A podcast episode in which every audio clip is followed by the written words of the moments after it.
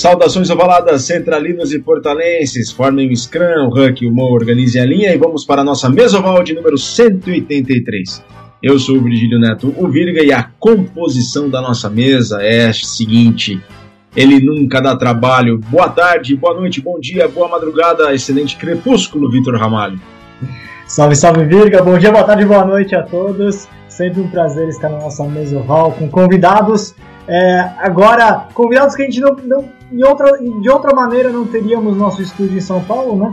Por conta da distância física. Estamos aproveitando este momento aí do coronavírus. Às vezes a gente tem que olhar para o lado positivo da coisa, né? O lado positivo é que a gente pode expandir um pouquinho os horizontes dos nossos convidados. Fico muito feliz deste, deste momento aí do, do Mesoval. Então, Vira, é sempre um maior prazer. Ele nunca falha, mais um componente da mesa. Boa tarde, Júlio Muralha. Bom dia, boa tarde, boa noite, galera. Como é que vão? Tudo bem? É, por instabilidade da internet aqui, pode ser que eu receba um tacle alto e eu receba uma penalidade. Mas estamos aí para dar um apoio. Ele tem a voz da razão, mais um membro da nossa mesa, Márcio Chitão. Fala, Chitão, tudo bem? Opa, fala galera do Mesoval, portal do rugby imenso, prazer estar aí de volta. E hoje a nossa conexão, Virga, é São Paulo BH. Correto, Virga? Corretíssimo. A nossa conexão hoje vai para além das alterosas, as nossas as além fronteiras chega até as alterosas e nós vamos conversar com um, com um convidado, candidato não, com um convidado super especial, porque candidato, antes de entrar para o convidado, para a gente apresentar o nosso entrevistado, o Vitor, o Pichot, na candidatura dele, não foi tão bem sucedido, mas fez um bom número de votos. Passou raspando. Achavam que ele fosse conseguir menos votos, mas foi mais do que esperado, na minha opinião. E na tua opinião? É, não é isso mesmo. Na verdade, a gente, quando a gente olha para a eleição 28 a 23, na verdade, não são cinco votos a diferença, né? A diferença são três votos. Porque três votos que passariam para o outro lado, né? Portanto, ele perdeu por três votinhos apenas, o que é é um feito importante de ser ressaltado. E a gente já está vendo os efeitos disso, né, Vitor? O Beaumont, logo que ele assumiu a presidência do Orlando, assumiu não, né? Foi reeleito, já estava como presidente, foi reeleito, já deu declarações que vão um pouquinho na direção daquilo que a gente falava, né? De como que o, o Beaumont vai precisar é, incorporar algumas das pautas do Pichot, porque afinal de contas é, metade do conselho estava com o Pichot. Então vai precisar fazer uma, uma, uma mediação aí entre os interesses, aquilo que ele colocou na sua candidatura, aquilo que o Pichot colocou, juntar. E vamos ver o que, que vai dar nessa mistura, né? Vamos ver. E, e eu olho, na verdade, que talvez a pessoa que vai ser mais influente nos próximos anos, fiquem de olho Atendes é o Bernard Laporte, né? Bernard Laporte, presidente da Federação Francesa, eleito agora vice-presidente do World Rugby, certamente vai ter muita influência. Ele é o homem para fazer esse meio campo entre os dois lados, entre o lado do Pichot e o lado do, do. Muito bem, né? Eu gostei muito do texto do nosso colega lá da Argentina, Eugênio Astesiano, que o Pichot está começando agora. O fim é este fim dele como vice-presidente da World Rugby é apenas o começo para Pichot e ele jogou o livro dentro da sala e saiu correndo. Pois bem, eu gostei muito dessa análise. Ele até usa uma letra do La Renga, né, que é uma tradicional banda, banda argentina e certamente tomara que a World Rugby tome outros rumos agora. Eu duvido que isso vai acontecer pessoalmente. Eu pessoalmente duvido que isso vai acontecer, mas espero que mude. A esperança sempre é a última que morre. Vamos ao nosso mesoval de número. Fala, Vitor. Não, só para completar, eu concordo plenamente. É, a gente não pode ter ilusões, mas também se o Pichot fosse eleito, ele também não conseguiria fazer aquilo que a gente acha que ele, que ele poderia fazer, porque teria metade do conselho também contra ele, né? Então, no final das contas, vai ser uma meia, uma meia mudança, não totalmente, né? Aquilo que seria, seria positivo se fosse uma meia mudança. Uma meia mudança já vale aí pensando tanto em em expansão da Copa do Mundo para 24 equipes, né? Foi flertou de novo com isso o Beaumont. E um sistema mundial que permita que mais equipes do segundo escalão participem tanto dos votos dentro do do Rugby como da como da de competições melhores anuais, né? Não vai acontecer por completa essa abertura, mas se acontecer um pouquinhozinho já é uma vitória, né? É isso aí. Se acontecer um pouquinho já é uma grande vitória para o rugby internacional. Bom, como disse o Vitor, como disse o Chitão, a nossa conexão hoje vai para as Alterosas, se expande até as terras de Minas Gerais e conversa com uma pessoa super especial do rugby do Brasil. Eu nunca vi coisa igual, todos gostam muito dele, ele é unânime. Onde se fala o nome dele, as pessoas abrem aquele sorriso e só falam boas lembranças dele. Também não tem como, é mineiro, é Belo Horizontino, é do meu clube particularmente. Eu tenho uma honra tremenda em falar com ele. Tem uma formação formidável, desculpe a redundância, mas uma formação formidável. Conversamos desta vez neste mesoval número 183 com Alexandre Vitor Figueiredo Alves, Bra conhecido pelo Brasil como Texugo. Em Belo Horizonte, no BH Rugby, para mim é o Tarugo ou Tagordo, mas é uma honra que a gente recebe esse ícone do rugby do Brasil. Texugo, muito prazer falar com você mais uma vez, agora pro Mesoval. É uma honra te receber aqui. Oh, muito obrigado vocês pelo convite. É, e a honra é minha aí estar tá participando. É, sempre quis participar aí e eu acho que vai ser muito legal aí. Muito obrigado. Vai ser bastante bacana, viu, Texugo? Vai ser bastante bacana. Aqui o Mesoval pela Central 3. Espero que vocês também nessa quarentena estejam curtindo toda a programação, toda a produção dos podcasts da nossa parceira Central 3.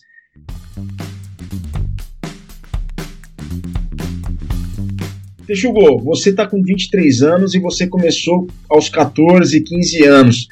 Você vem de uma primeira leva das categorias de base do BH Rugby. Como é que essa história sua começou?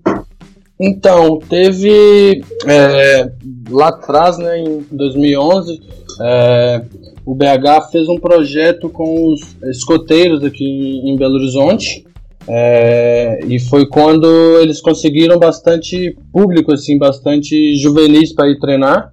É, e em uma dessas, dessas levas, assim, se, se eu não me engano, eu fui no terceiro treino de, depois que eles começaram. É, um amigo meu que, é, que não joga mais, o Gutinho Augusto, ele me chamou para jogar, ele mora aqui na minha rua. É, e ele tinha ido uma semana antes só com outro amigo dele. E aí na semana seguinte ele me, ele me, me convidou para ir participar. Quem estava lá dando treino era o, o Misha, o Igor Michalik e, e, o Alonso e o Porquinho de Lata, é, Luciano, né?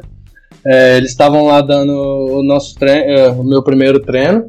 É, e foi muito massa, porque no, nesse primeiro treino já o Misha já o Michalik, que é um, um grande nome assim no, no BH Rugby, né? Quem falar do BH Rugby se não falar do Michalik não tá errado, porque o cara move montanhas pelo, pelo BH Rugby.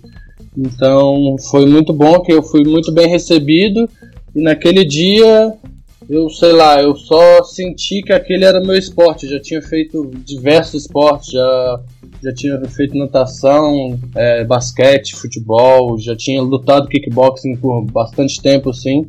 É, mas quando eu fui recebido no rugby, parece que eu achei o meu lugar mesmo. Parece não, né? Eu achei o meu lugar e até hoje não, não largo o osso, nem a pau.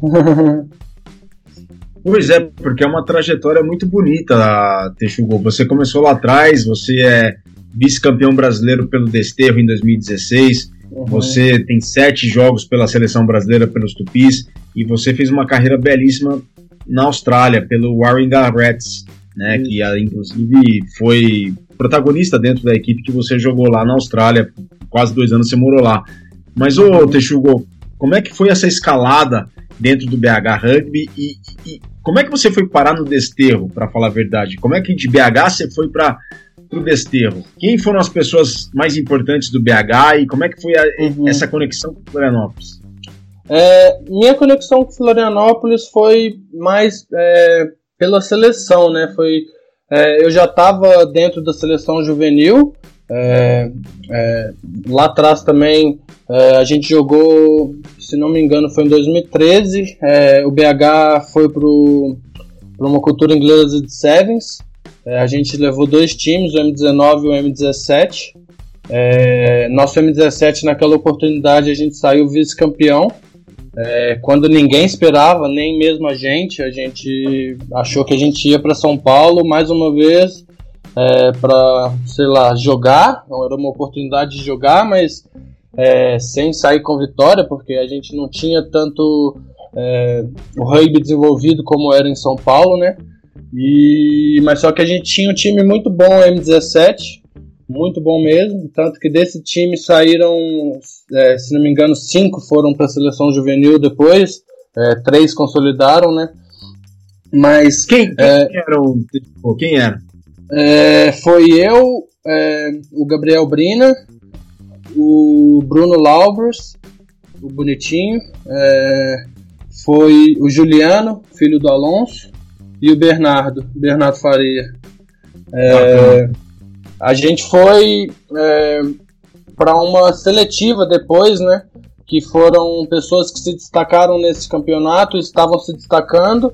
Teve uma seletiva geral, assim, é, que a CBRU convidou os clubes a enviarem quem eles achavam que poderiam ter uma chance na seleção é, para disputar essa vaga. Essa, essa seletiva que a gente foi tinham 125 ou 130 pessoas só do interior de São Paulo e fora do estado de São Paulo.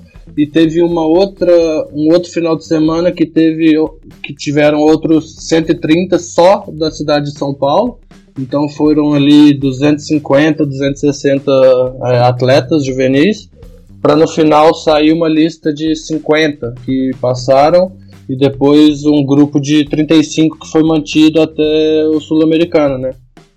E, e aí foi aí que começou a minha, minha jornada na, na seleção juvenil, né? Eu joguei é, 2014 e 2015 pela seleção juvenil é, e não 2013 e 2014 é, se não me engano isso em 2000 é, não, 2015 eu, 2015 eu joguei pela seleção juvenil também, isso. E no final do ano eu já já estava me tornando adulto.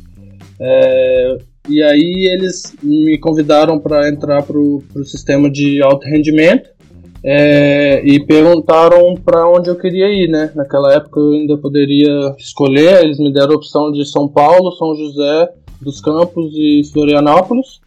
É, e aí eu já tinha um amigo meu jogando lá, é, o Dan, Dan Pelletiari, que era o capitão na seleção juvenil.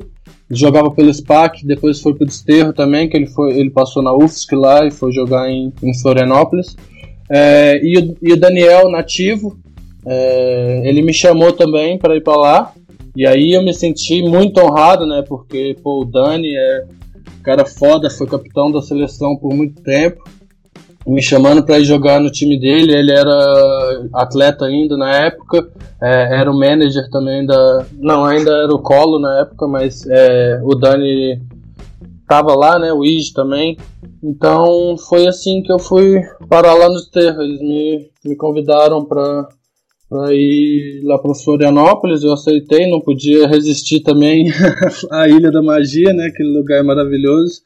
É, e aí fui para lá, acabei me apaixonando pelo clube também, fui muito bem recebido. O Desterro é um excelente clube, é, muito familiar assim como o BH Rugby, e eu acabei me sentindo em casa e jogo lá até hoje. Desde quando então isso aí? Desde quando você se mudou para Florianópolis e está nessa nessa é, vida eu me mudei, jogando eu, eu me mudei em 2016, início de 2016. E aí você foi para a Austrália em 2018, certo? 2017. Isso, 2018. 2018. Eu joguei duas temporadas pelo Desterro antes, dois campeonatos, né?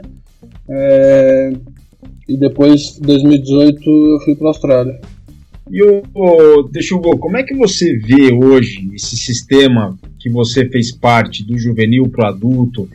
Você falou 260 garotos para chegar num grupo muito seleto. E como é que uhum. você vê hoje o juvenil? Não te deixa triste, não te dá tristeza, não te deixa desanimado? Como é que você vê a situação hoje para aquela situação que você pegou e esse processo que você faz, participou, que deve ter sido muito competitivo?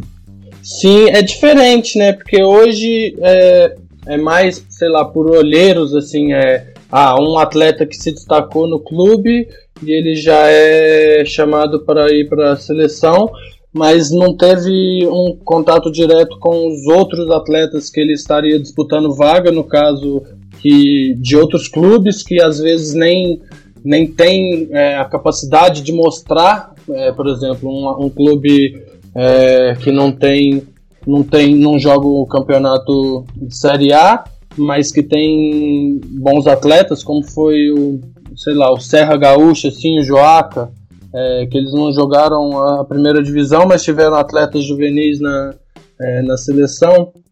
Então, é, é às vezes eles não vão ter como mostrar serviço é, e não vão ter uma seletiva para ir disputar. É, e é isso, isso eu acho um pouco injusto, sim. Acho bem injusto, na verdade, porque fica de fora muitas pessoas que, que às vezes teriam chances até melhores do que outras que já começaram em um clube bom, que vai, querendo ou não, quando chegar até adulto, vai jogar a primeira divisão. Então, isso é uma injustiça, assim, com, com os atletas de clubes menores, né? Fora que quando tem que sair do clube também para para ir para outra cidade, por exemplo. Eu joguei só uma temporada pelo BH Rugby, né?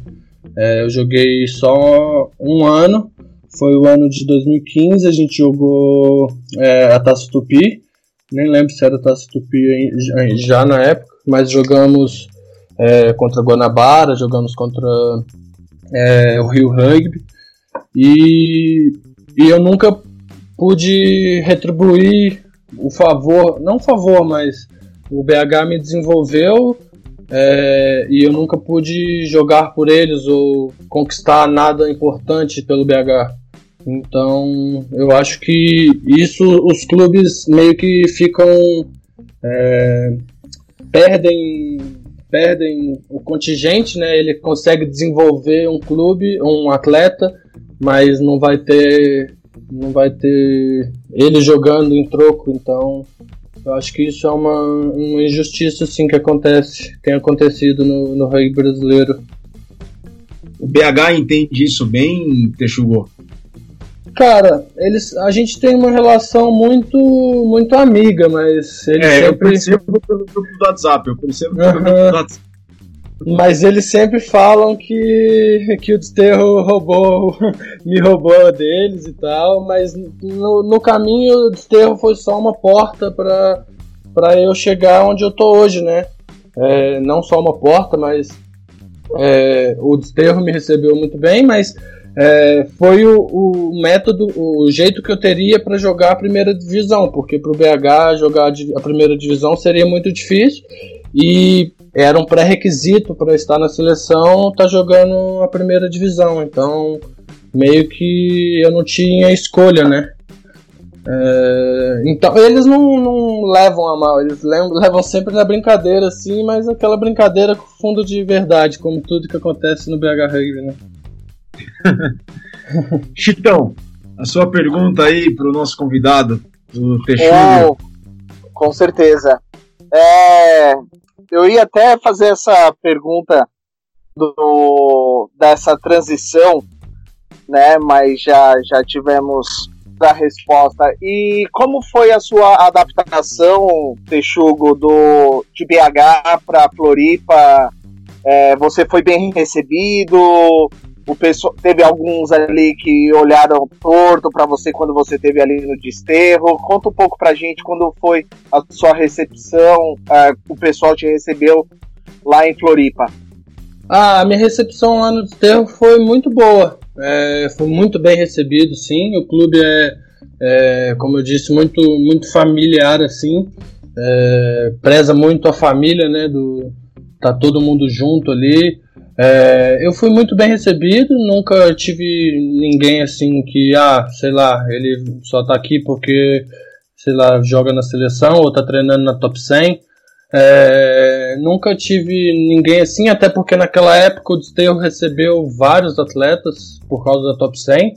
É, foi o caso do, do Mark Jackson também, o Cogueto, é, o Pedro Bengalô jogou lá com a gente, o Luan, que, era, que jogava na Itália, né? Então a gente tinha é, nove atletas que treinavam na top 100 na época. É, fora eles tinha o Bruxo, né? O Bruxinho, o Ige, o, o Dani. Então é, a gente tinha um time muito forte aquele ano. É, e foi muito bom para mim, assim, que foi um ano que a gente estava praticamente invicto. A gente jogou muito bem assim. Só perdemos mesmo a final. foi aquele jogo até dos ia fazer, lá. Até ia fazer a pergunta na, é, sobre a final, né? Porque foi, foi a final de Desterro e Curitiba, né? Foi. E, e foi aquele memorável decidido nos drops. Foi. Você treinou, você treinou drop nessa semana de jogo? Cara, nunca ia imaginar que ia acabar com um drop. Pra mim, na real, nem era drop, seria penalty kick, né? Seria com. com os. É, com o T. Eu não, não sabia que era drop. Mas, sei lá, eu tenho confiança no meu drop. Não falo que eu acertaria, porque, pô, depois de 100 minutos é, eu saí com cãibra no segundo tempo, do tempo regular, então eu não ia ter perna nem para terminar o jogo, quanto mais para chutar um drop. Legal. Vitor Ramalho. Texugo, eu, uma das coisas mais legais da sua trajetória é a sua passagem pelo rugby australiano, né? Tem algumas Sim. questões aí que eu quero falar sobre isso. Mas, primeiramente, como é que foi a sua a sua adaptação por lá. Como é que você chegou lá, na verdade? Como é que, como é que foi esse processo de você ir para a Austrália? E aí também já emendo, né, que eu sei que além de jogar Rugby Union, você deu uma, né, também brincou ali, jogou de Rugby League e gosta Sim. muito do esporte, tem, né, pensa alto, pensa alto na modalidade ficar, ficar realmente algo competitivo, né, seleção brasileira Sim. e tudo mais. Então, conta um pouquinho pra gente como é que foi essa sua ida pro outro lado do mundo. Tá. É, o Mark, é, que eu já tinha referido ele antes, é, ele jogou comigo no desterro, né? E pela seleção. É, e quando ele foi embora, ele, ele me convidou eu e o Kogueto, assim, pô, se a gente quisesse ir lá pra, pra Austrália, a gente tava, era bem-vindo para ficar lá na, na casa dele o primeiro mês, porque lá é foda, assim, muito caro é, o custo de vida lá, né, pra alugar um lugar. É, ele sabia que a gente ia passar. Sydney, né? Isso, sim. É, ele sabia que a gente ia passar aperto assim no início, tanto que a gente não conseguiu nem arrumar lugar para alugar por um mês inteiro, então a gente ficou lá na casa dos pais deles por um mês. É, e foi, eu, eu fui fazer um curso de inglês, né? Porque foi como eu consegui pegar um visto, mas é, o rugby era meu primeiro objetivo lá. Eu queria, eu fui para lá para jogar rugby, eu queria jogar rugby. É, e eu caí num lugar que, sem saber, era um, um, dos, um dos, clubes mais tradicionais no, do rugby australiano, que é o Warringah Rats. É, eles tinham acabado de ser campeões da Shoot Shield no ano anterior, em 2017. É, uma conquista porra, imensa assim, no, no rugby australiano, né? Muito respeitado. Foi a conquista deles, né? Foi a, foi a segunda, se não me engano. Ou não sei se foi a primeira. Pra Mas mim, eles já tinham. É o grande é. campeonato estadual, é. regional é. da Austrália. Como ganhar o campeonato. É, é como ganhar o campeonato. É como ganhar o campeonato nacional, na verdade, porque não tem um outro, não tem um outro campeonato de rugby union forte igual a Shoot Shield na Austrália, né? A, a não ser o Super Rugby, que é profissional. Então, é, por exemplo, o campeão da Shield joga contra o campeão de Queensland pelo campeonato nacional, assim, valendo o título nacional de clube, né? E o Reds, eu cheguei a ganhar, a olhar, a ver esse jogo. É, foi o Warringah Reds contra a University of Queensland. Foi um puta jogo, foi lá no Rat Park. Foi muito legal. É, e eu sem saber caí lá no, no Reds, que é um time super tradicional, é, muito grande, assim, tinham. É, a Shield são é, feita por quatro grades, né? Quatro divisões. É, todos os times da Shield, que são 12 times, são obrigados a ter quatro times é, regulares durante toda a temporada. Então, é, cada jogo seria, sei lá, é, contra Manly, que é um, um, outro time lá que é bem é do, do Reds. É, jogaria a quarta grade às 9 da manhã, aí depois a terceira grade às, às 10 e meia, aí depois a segunda grade às, às 1 e meia, e a primeira grade, o, o, o jogo principal às 3 da tarde. Então era um dia de rugby todo final de semana, né?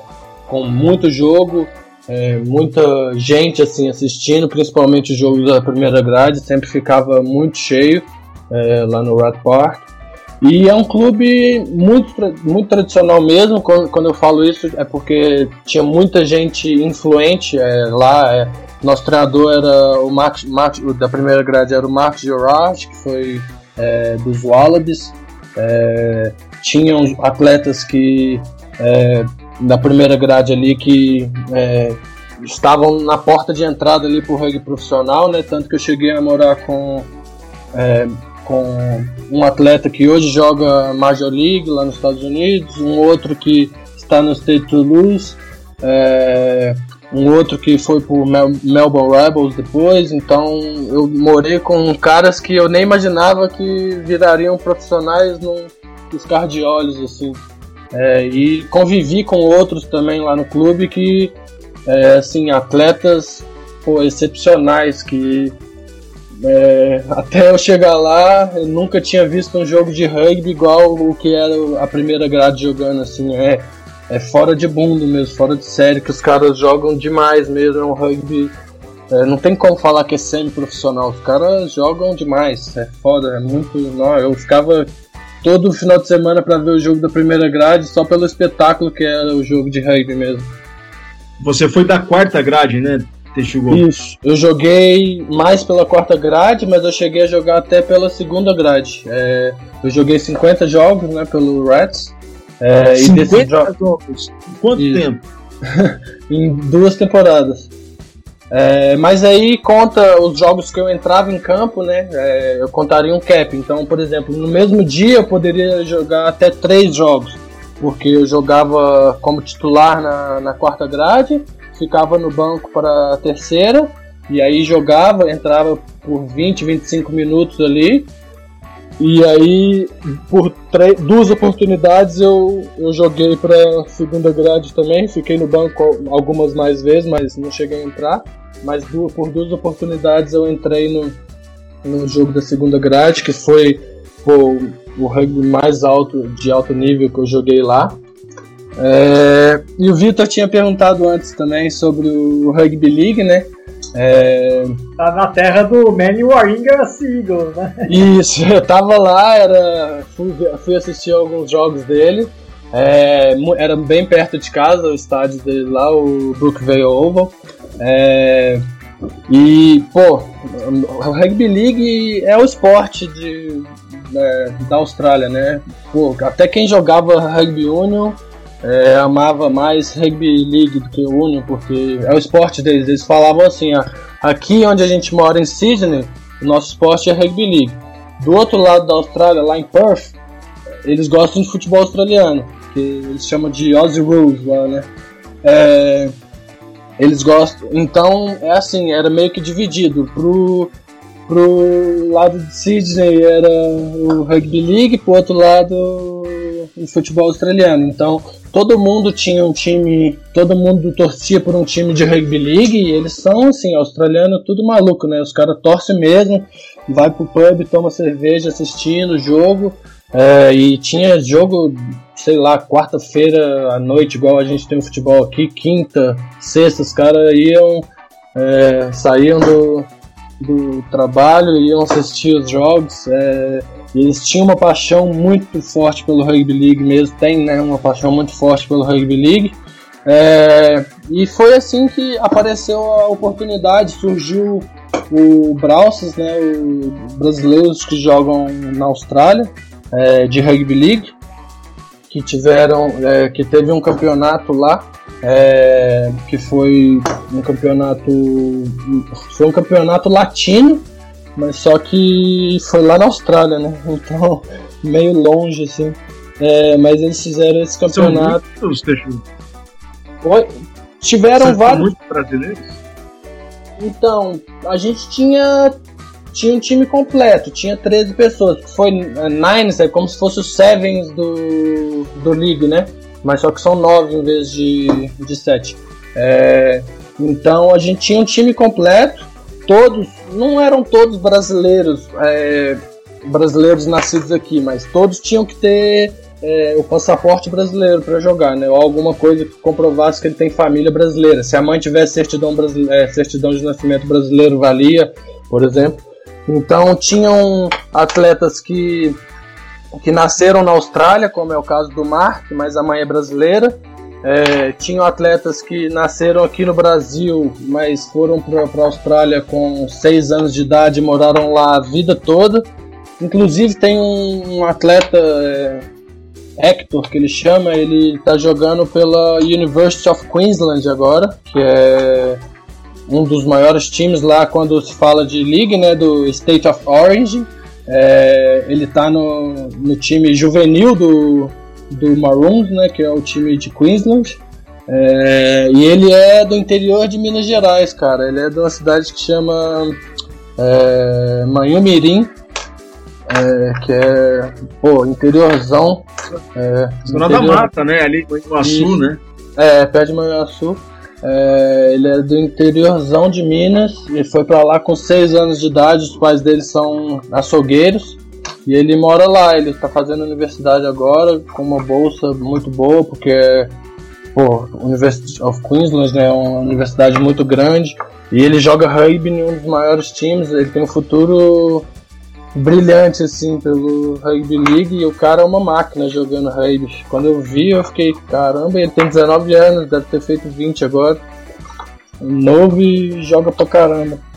E foi muito massa dividir campo com esses caras e foi a primeira vez que eu joguei League também, né? Eu não, nunca tinha jogado League, já conhecia as regras ali mais ou menos.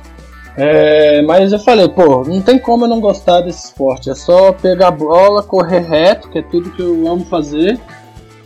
Quando for taclear, é só largar o corpo em cima dos caras também.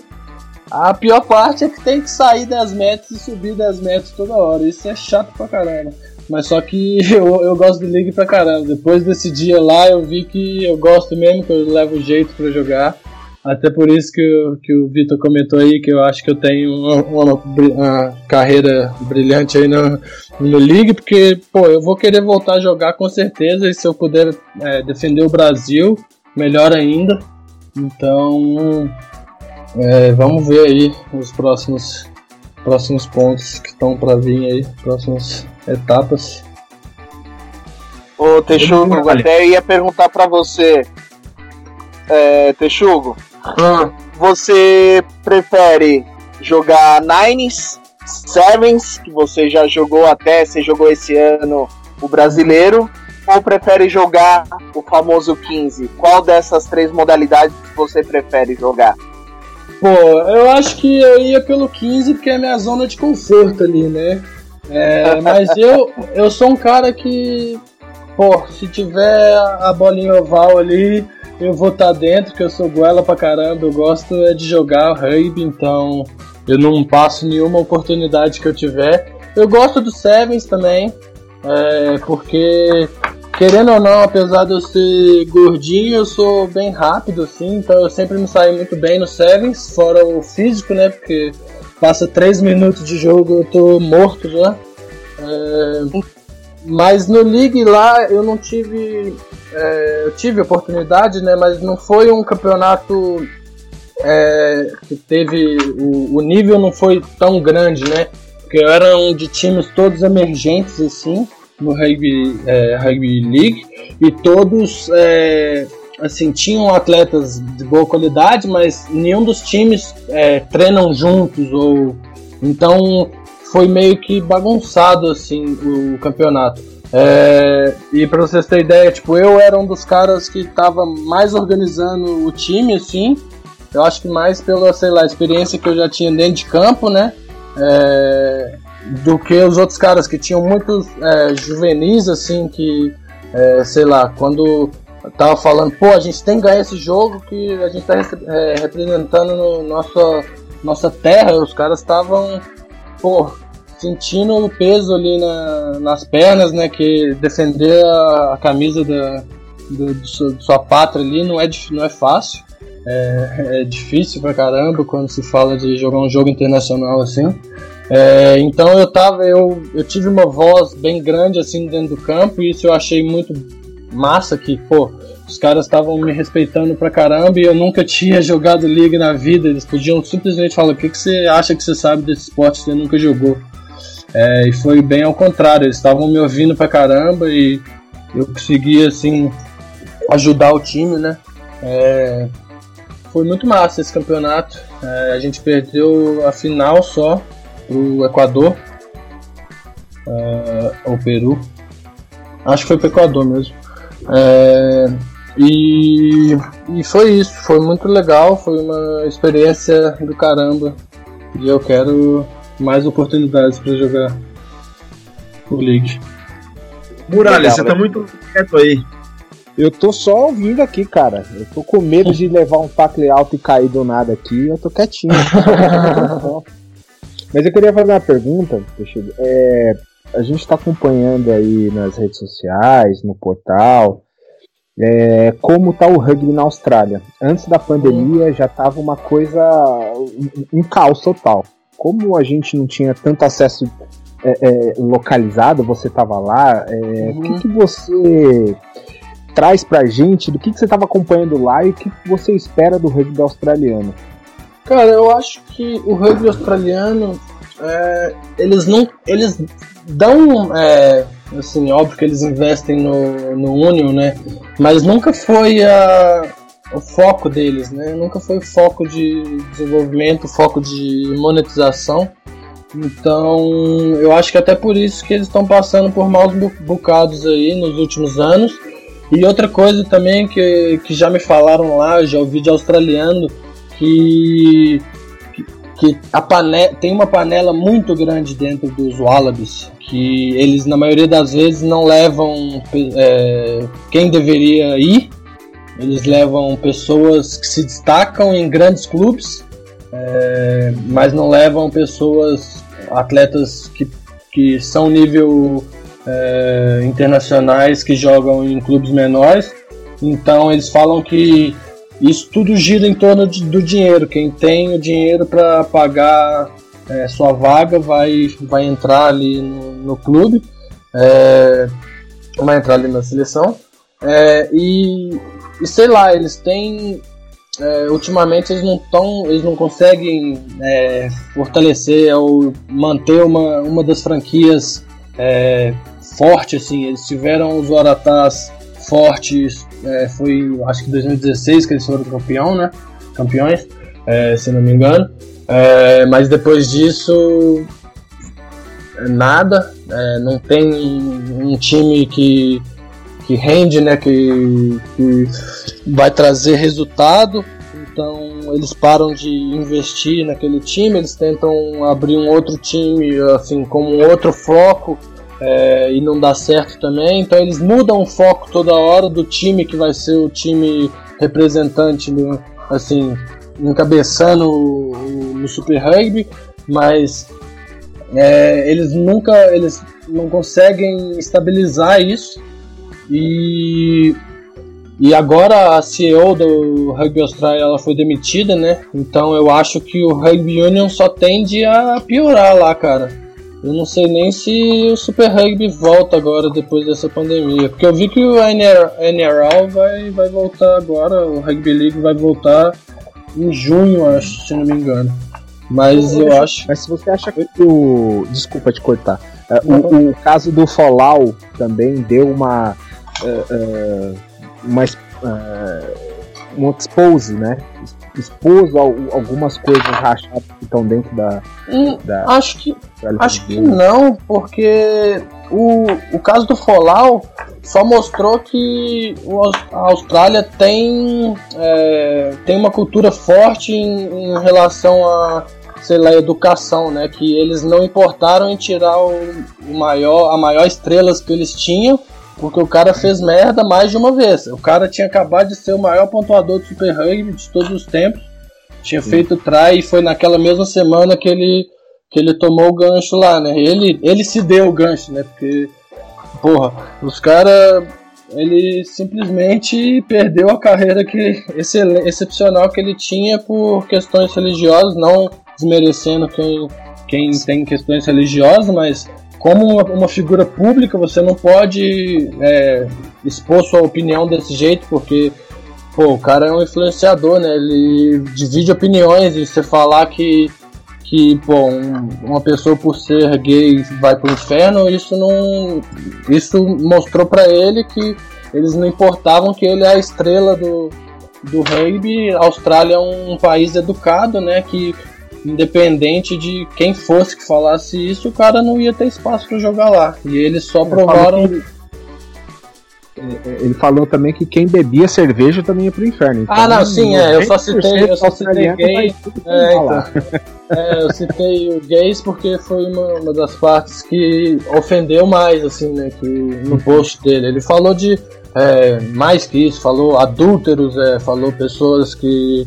É, ex-criminosos, tipo, pessoas que, que já foram criminosos, é, é, adúlteros, é, sei lá, o cara falou um monte de bosta e achou que ia passar aí mesmo. Uma pergunta, só por curiosidade, você chegou aí a algum jogo do.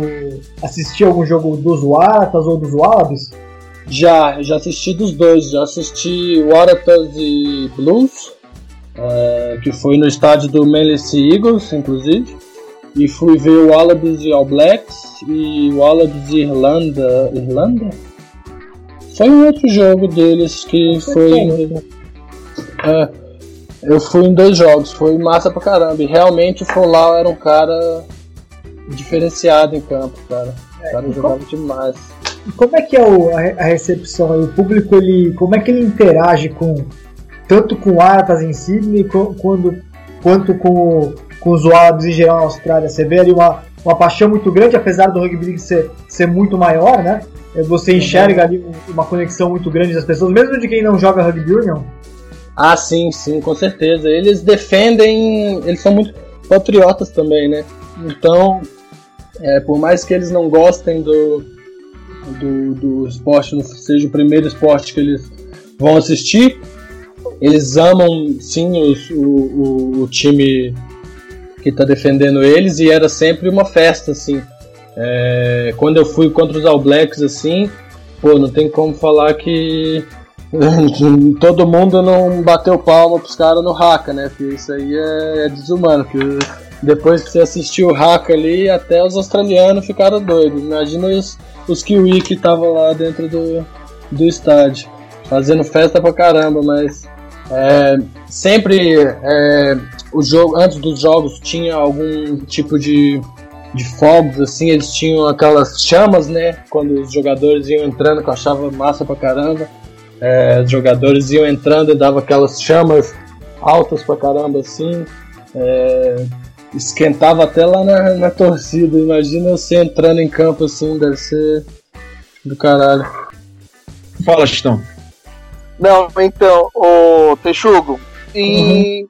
Diante a gente comparando o rugby brasileiro, né, da primeira divisão, mais ou menos estaria em que colocação do, do rugby australiano no qual você jogou? Ele estaria mais ou menos no, no terceiro, no segundo, no quarto time? Cara, Onde você achava que poderia se encaixar o rugby brasileiro? Sim, é, na época, é, o time que eu joguei em 2018, a gente chegou a ser campeão lá na, lá na Austrália, né, da quarta grade. É, a gente tinha um time muito forte. Eu falava que eu tinha certeza que o campeão brasileiro da época não ganhava da, daquele time nosso, é, que no ano foi a Poli. Eu tinha certeza absoluta que eles não ganhavam, porque a gente tinha um time muito entrosado também é, e muito bom, assim, é, taticamente falando, né? A gente jogava muito certo, assim, é, de ponta a ponta, sabe? Fazia os hucks na ponta, voltava sempre com uma jogada bem estruturada. É, a linha jogava muito, todo mundo tacleava muito, é, Scrum era muito bem disputado, Line tinha é, muitas jogadas assim, e a velocidade de jogo, que é o que realmente importa, né?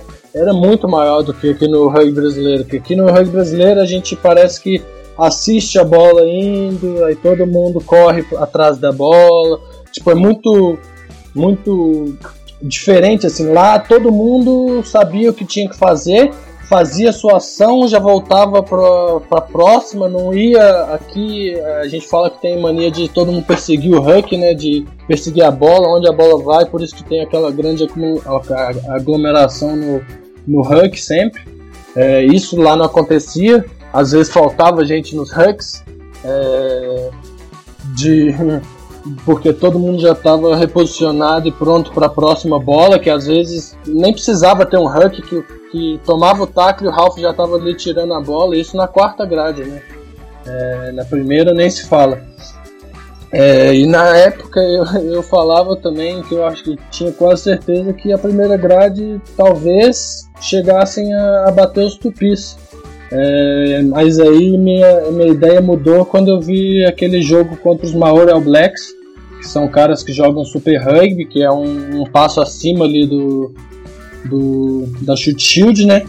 É, quando eu vi aquele jogo eu falei, é, eu acho que não, não daria pro Reds não. Na primeira grade seria um puta jogo, mas pau a pau ali, né?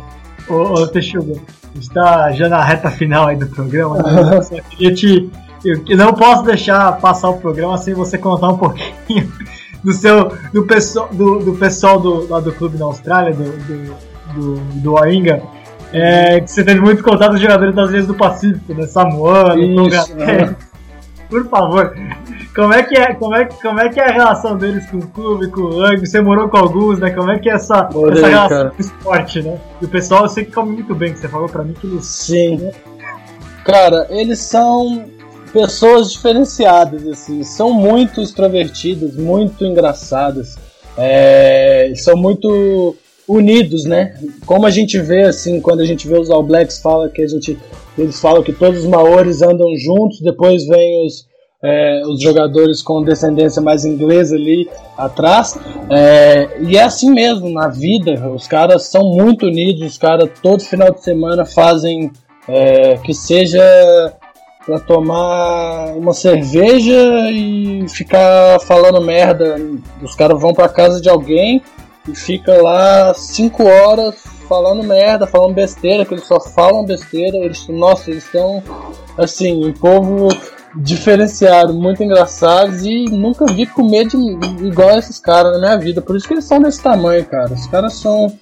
Porra, a gente acabava o treino lá, Passava no supermercado, cada um pegava um, um frango inteiro, chegava em casa, cozinhavam as batatas e os caras devoravam um frango inteiro, cada um. Eu falava, como assim você come a porra de um frango inteiro?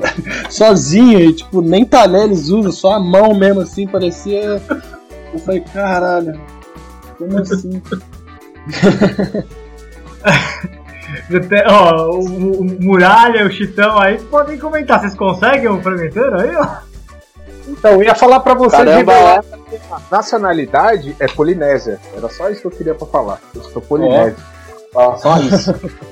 Os caras são, pô, fortes pra caralho. Nunca vi, velho. Eles são de natureza muito fortes, assim. Cara... Genética, né? A genética é... dos caras é, é outra. Nossa, é absurdo. Eles são muito fortes. É... E brincalhões, assim, eles fazem brincadeira a todo tempo. Às vezes nem tem nem é hora para brincar e os caras estão dando risada e você não entende. Às vezes eles falam na língua deles, né? Aí só, só vê o bula bula bula. Que? Os caras começam a dar risada e. Ou seja, eles eram, eles eram o terror da, da nutricionista do clube, não é isso? Nossa, com certeza, cara. Isso quando no, no, isso no dia de semana que eles levavam a dieta, né? Entre aspas, que comia só um frango inteiro. Aí depois, no final de semana, os caras trocavam um tipo de frango, passavam no KFC e cada um pegava um balde, é, como naquele no Pacific Warriors lá, quando os, os tonganeses descobriram o KFC lá na Inglaterra, que, que era o frango frito. Os caras parecia que tinha descoberto o frango frito, velho. Porque todo final de semana os caras mandavam um balde de KFC e devoravam lá 20 peças. Eu falava, caralho, não consigo comer nem 5 direito, que eu já tô cheio. Os caras mandavam 20, velho. Como assim? genial, genial. E o Tarugo? Texugo, na verdade. A minha mãe, é claro que a gente, nesse, em meio a essa pandemia toda de Covid-19, nós estamos gravando diretamente das nossas casas, né? E a minha mãe não pode deixar de ser, ela tá escutando nossa gravação, inclusive, e a dona Maria Helena acaba de escrever para mim uma pergunta que ela deixa aqui para você. Tarugo, Peixugo, qual foi o seu maior aprendizado na Austrália? E o que, que você gostaria de ter feito mais por lá? O que, que você aprendeu mais? Qual foi o seu maior aprendizado? E o que, que você gostaria de ter feito mais por lá? Pô, acho que meu maior aprendizado foi para me virar sozinho, assim, porque por mais que eu tinha amigos perto, é, eu tava do outro lado do mundo quando é, se vai falar de família, né? Então, por qualquer perrengue que eu tinha para passar lá, é, eu tava sozinho, então eu tive que me aprender a me virar sozinho. É, eu tava trabalhando muito lá também, então eu tava é, dando valor, né, é, ao trabalho, ao meu trabalho, assim, que era um trabalho muito é, forte, assim, eu trabalhava como jardineiro lá, então fazia muita força é, e acabava ali, é, eu tinha que ir pro treino, às vezes chegava esgotado no treino, é, sem vontade nenhuma, mas falei, pô, eu vim aqui para Austrália para jogar rugby, é, eu tenho que trabalhar para me manter aqui. É, e, e eu tenho que engolir, né? Simplesmente engolir e treinar, porque jogar o que eu, que eu amo e o que eu vim fazer aqui. É, mas eu acho que eu aprendi a me virar sozinho, assim, é, a dar meus pulos, né? É, eu cresci muito pessoalmente, assim, eu acho como, como um homem. É, eu sei lá, eu acho que hoje eu sou uma pessoa muito diferente de quem eu era três anos atrás, antes de eu ir para a Austrália. É, e o que eu faria mais, cara, eu aproveitaria mais meu tempo livre lá, porque quando eu tinha tempo livre eu queria descansar, porque eu não tinha tempo para descansar. Eu acordava todo dia 5 da manhã e ia dormir 10, 11 da noite, que estava morto já assim de cansaço. É, tinha o dia muito cheio. E acabava que no final de semana, quando eu não, não tinha nada para fazer, assim, no domingo, né, por exemplo, que eu não tinha nada, nada para fazer, eu ficava em casa dormindo o dia inteiro, porque eu ficava esgotado mesmo, cansado, ainda mais depois do, do sábado que chegava, depois da semana inteira de trabalho, chegava no sábado ainda tinha que jogar, tinha que jogar, não, eu queria jogar, eu tava lá para isso, né, e aí, eu, aí que acabava minhas energias mesmo. É, mas eu acho que uma outra uma coisa que eu faria diferente, eu, eu iria ter conhecido muito mais coisas lá na Austrália. Por mais que é, eu, eu ficasse cansado na segunda, eu ia cansar de qualquer forma, né? É, mas eu poderia ter conhecido mais coisas. Eu, eu acho que eu conheci bastante coisa lá, mas que eu poderia ter conhecido muito mais coisas, assim. É, porque Sydney é um lugar maravilhoso, tem tanta coisa para fazer lá, tantas praias diferentes, tantos é, parques nacionais perto, por perto assim. É, e eu também não viajei lá na Austrália, é, dentro da Austrália, né? Eu só fui para um lugar lá perto chama Blue Mountains, é, perto de Sydney, mas não fui em Queensland, que era um lugar que eu queria ir, não fui em é, Melbourne, é, que era um outro lugar que eu queria conhecer. eu acho que eu teria aproveitado mais se eu voltar lá um dia, com certeza minha cabeça vai ser diferente quanto a isso. E o Texugo, na sua carreira, quais pessoas assim você nomearia como fundamentais? Fundamentais ou que marcaram mais essa tua trajetória que ainda está muito no começo. Se você só tem 23 anos, você tem só sete jogos pela seleção brasileira, inclusive, tem muito mais ainda pela frente. Mas se você pudesse citar alguns nomes, quais eles seriam?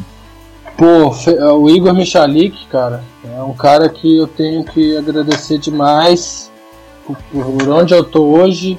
É, o cara já me ensinou demais de rugby, já lutou por, demais por mim, assim. É, ele é do BH Rugby, né? É, o Dani, nativo.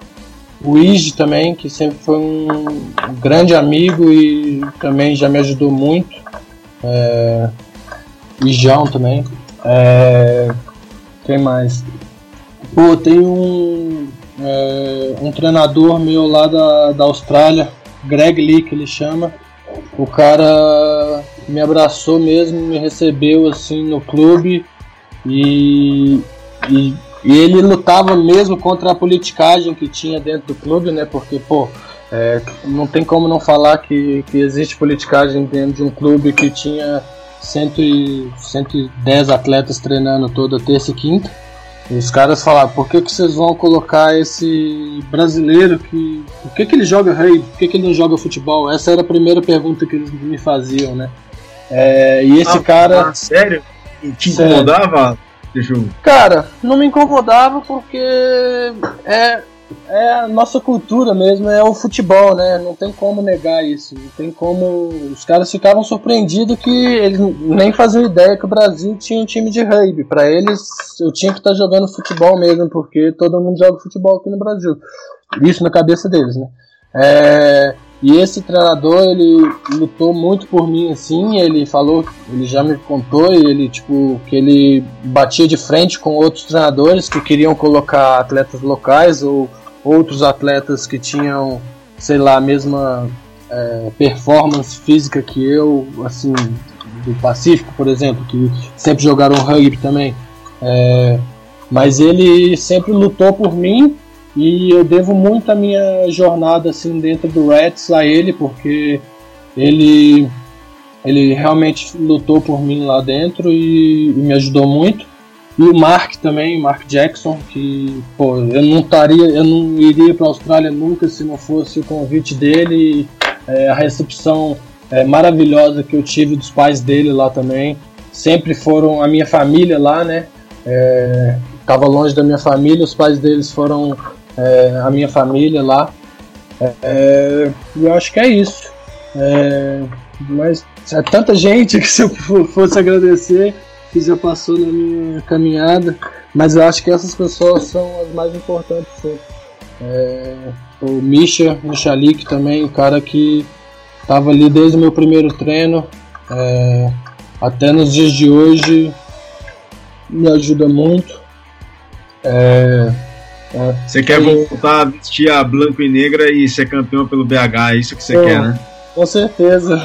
Tomara que chegue a oportunidade.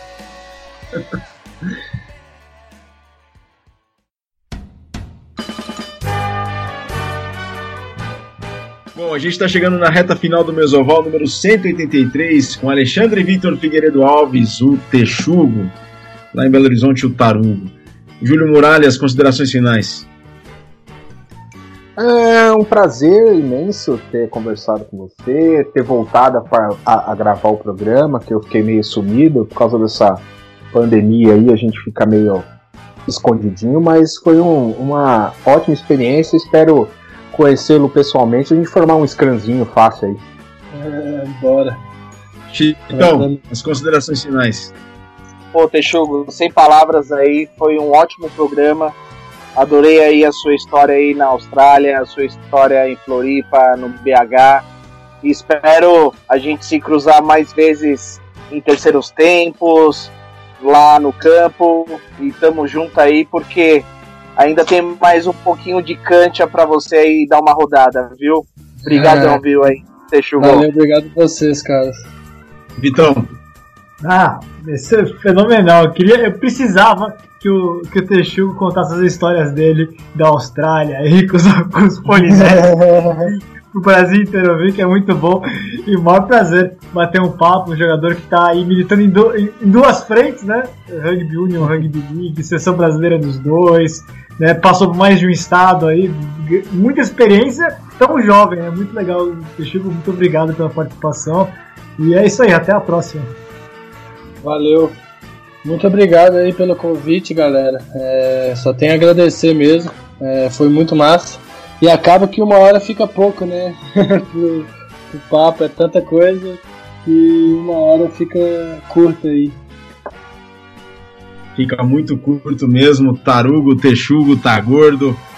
Esse foi um papo muito bacana. Parabéns pelo seu trabalho, parabéns pela trajetória. Tem muito ainda pela frente. Você só tem 23 anos, tá ainda na flor da idade, muito antes da flor da idade, para falar bem a verdade. e todo êxito, todo sucesso do mundo para você, meu velho. Obrigado, Virga. Muito obrigado mesmo. Foi um prazer aí estar participando com vocês. É, espero voltar aí um dia na, na versão presencial e lá na, na Central Rádio e levar um presente para vocês lá também, uma camisa lá, deixar lá. Oh, será muito bem-vinda. Já deixa um, uma assinatura, um autógrafo seu que a gente vai colocar num quadro. Boa.